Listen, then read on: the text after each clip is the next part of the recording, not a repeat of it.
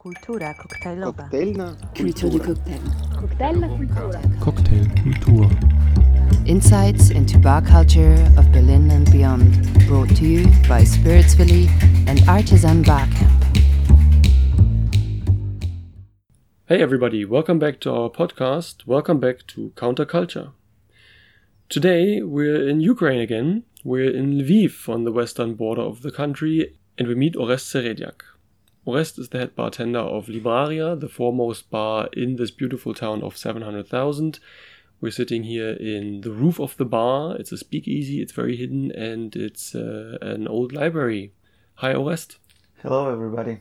It's a big pleasure to be here today and talk with you about cocktail culture and drinks. For sure, cocktail culture in Western Ukraine sounds very unusual. But before we dive into the cocktail scene, can you give us a brief idea of this bar Libraria and Lviv? Yeah, so today we at Libraria. It's a speakeasy bar uh, which is situated in city center of Lviv and it's a music and drinking spot. So we have uh, here live jazz bands almost every day and we have uh, beautiful local cocktails here. So we think it's a good reason to visit us, learn something new about our city and our drinks. Talking about local cocktails, what's local in Western Ukraine? In Ukraine, we have a lot of herbs and spices, especially in Western Ukraine because we have mountains here.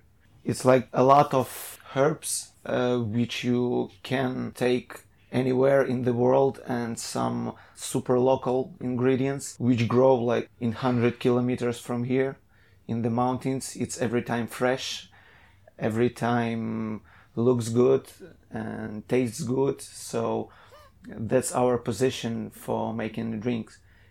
Give to people that herbs which they knew but understand what it grows around the corner And can you name three, four, five herbs or fruits that you think are indigenous here? So here we have like a lot of local apples. We have lavender. We have uh, thyme, shiso leaves.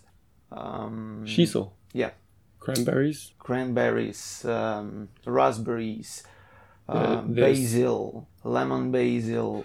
And there is a local tea from the Carpathian Mountains, and there's even local brandy. Yeah, yeah, we have all of that. Uh, we have a local tea with which called Ivan Chai. It's fermented herb, which tastes super nice in drinks, very floral. And what about the brandy?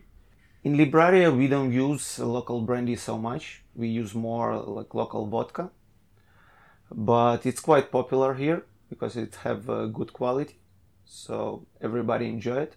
It's good spirit with good price, so everybody loves it. Now, going into Lviv, the city, unfortunately, it's not so famous in the Western world. It's a city of 700,000. There are a lot of students. You are very uh, famous for your universities and many young people. At the same time, for centuries, it's known for good taste. Coffee culture, chocolate culture, spirits, liqueurs, food, all of that has a very strong standing here f- since the 18th century, 17th maybe even.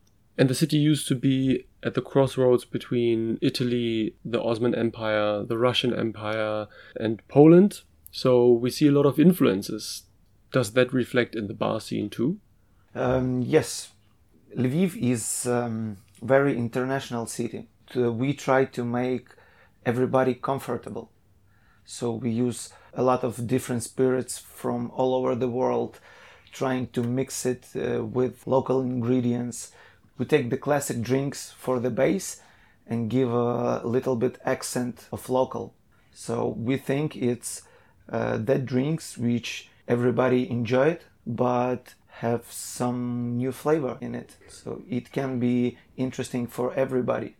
So there are many different flavors that you are willing to take from the world and from your area, from your region. But then again, you have a couple of interesting toys as well. You have your own kitchen, right?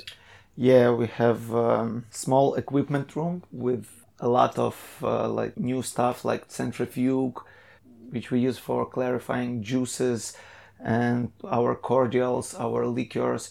It help us to give uh, ni- nice colors, textures, and, and new tastes How often do you use this equipment? uh, every day. Every day. So there's a lot of prep going on. You're trying to be very Yeah, we we have a lot of people inside, so we need to be ready every day. So we we do a lot of preparation. Our equipment is working every day. Oh well, and then it pays. Yeah.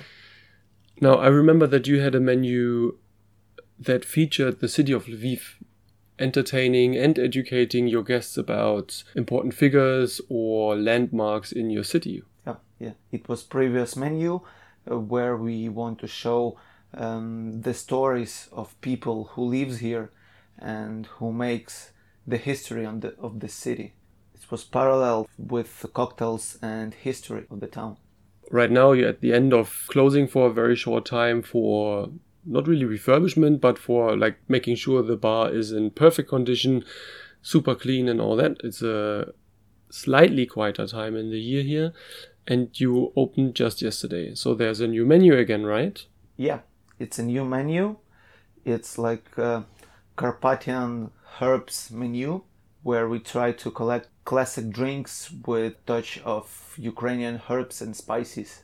So all of that grows in Ukraine. It's uh, super understandable drinks with the touch of our mountains and our region. So we see menus that change every year. We see interesting equipment, expensive equipment even. We see a bar that's full of guests and showcases jazz or live music many days a week. Uh, it sounds like a great concept. It's quite sad that people outside of Ukraine don't really hear about it yet.